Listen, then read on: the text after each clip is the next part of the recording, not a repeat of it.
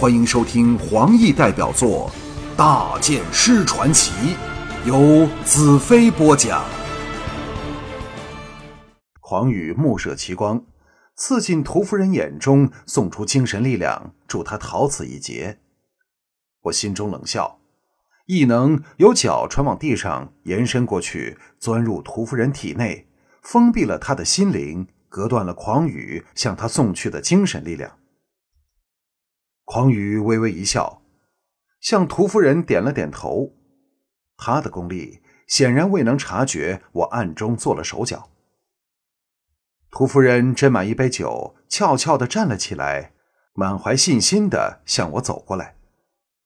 我眼中精芒大盛，照定了他。在他离座跨出第一步时，充满欲焰情火的异能由地上传进他的体内。刺激起他最原始狂野的冲动。他刚背对着屠龙狂雨那一袭，所以当他忽的浑身一震，双颊绯红时，狂雨等看不见，可全场却有一半人看到了这一情形，顿时失声哗然。狂雨眼中也射出震撼的神色。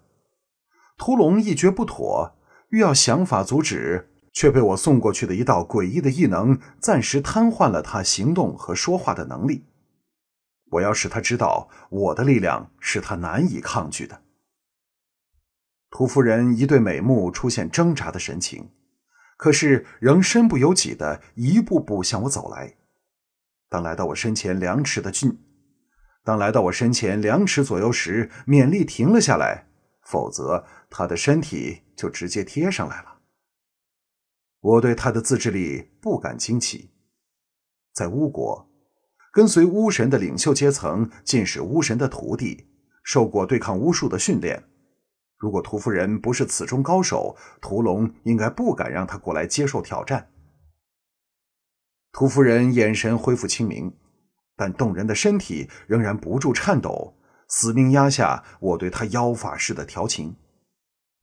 他深吸一口气，举起满杯美酒，颤声道：“这杯是静音风法师的。”我在假面具内微微一笑，传到假脸上变成一个诡异的笑容。握着杯的手由他的纤手内侧穿了过去，同时移前少许，让杯口来到他的樱唇下，而他的酒杯也在我的面前。臂弯紧紧交缠起来。全场顿时安静下来。谁都知道阴风的酒喝不得，没人敢保证其中是不是放进了催情迷滞的药物。所以，如果屠夫人喝了，便证明他给我控制了心神。屠夫人骇然欲退，异能由我的身体直接送进他的体内。这股异能充满了美丽的情爱和男女间最动人的热烈情绪。屠夫人的美目亮了起来，望着我没有半点邪恶，却有着摄人心魄的眼神。我要他败得心甘情愿。人对邪恶的事物天生有着抗拒和恐惧的倾向，所以，我如果以迷魂术对付他，在这绝不适合的环境里，屠夫人又明知屠龙在后，屠夫人又明知屠龙在后虎视眈眈，说不定能竭尽所能抽身而退。可是，我这种使他从内心深处生出喜悦的眼神，配以不断涌入他体内的催情异能，却让他欲拒无从。就在这一刹那，我更紧紧锁住他的心神，控制了他。哼！狂雨的冷哼声传来，屠夫人浑身一震，眼中射出惊恐的神色，脱离了我的控制。狂雨不愧为四大法师之首，竟能以声音使屠夫人恢复神智。我不慌不忙，借手臂的交接，把一道舒缓精神的暖流送进他的内心深处。屠夫人眼中惶然之色消去，代之而起的是火一样的热情。我此时岂能再做迟疑？柔声道：“我敬夫人一杯，祝夫人永远快乐。”同时，心中向他呼唤道：“喝掉这杯酒吧，你会永远那么美丽的。”屠夫人深情的看了我一眼，凑到杯口，让我把酒倾倒进她的红唇里。她的身体贴了上来，变成我们的手肘互压在对方胸前，乖乖的把整杯酒喝光。这种亲热的接触，以他尊贵的身份来说，等于是向我这邪人献出了肉体。他温柔的同时举杯向我嘴中灌进了美酒。两杯酒同时喝了个一滴不剩，鼓掌怪叫声起，原来是战恨和巨灵两人趁机起哄。红魔人方面却是鸦雀无声，他们的眼神射出悲愤和屈辱、惊惧和无奈。谁都知道，在这次与狂雨的交手里，阴风大获全胜。我们分了开来。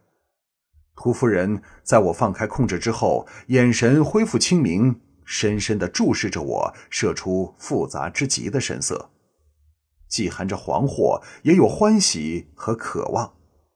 那是被征服者的眼神。我知道他体内被激起的春情依然在荡漾着。全场静至落针可闻，连呼吸的声音也减轻减少了。只听“当”的一声，他手中的酒杯坠到地上，碎成无数碎片。到这时，我才放开了对屠龙的精神控制。屠龙向我们望来，脸色变得要多难看有多难看。所有人的目光都集中在屠夫人身上，看他有何反应，是否那杯酒中被放了邪药。我哈哈一笑，道：“哈哈哈哈！屠夫人的酒。”真香啊！屠夫人的俏脸飞起两朵红云，用只有我能听到的声音道：“你害苦了我。”转身掩面奔回，在屠龙旁边的椅子上坐下。我心中感到歉意，但为了大地的幸福，个人的牺牲算什么？更何况我们是敌非友，我不对付他们，难道他们肯放过我吗？我和狂雨的目光相交，狂雨眼中射出坚决的神情，显示下了与我决战之心。我的目的已达，回席坐下。除了狂雨之外，没有人再敢跟我正面挑战。屠夫人回席后一直垂着头，默然无语。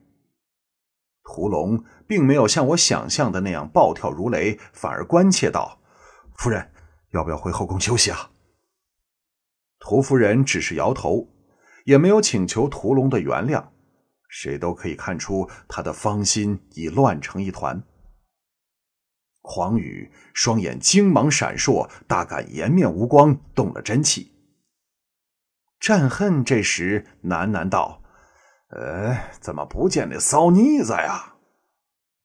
他说的骚妮子，自是指雪芝。被他如此玩弄后，人家小姐还会出来见他吗？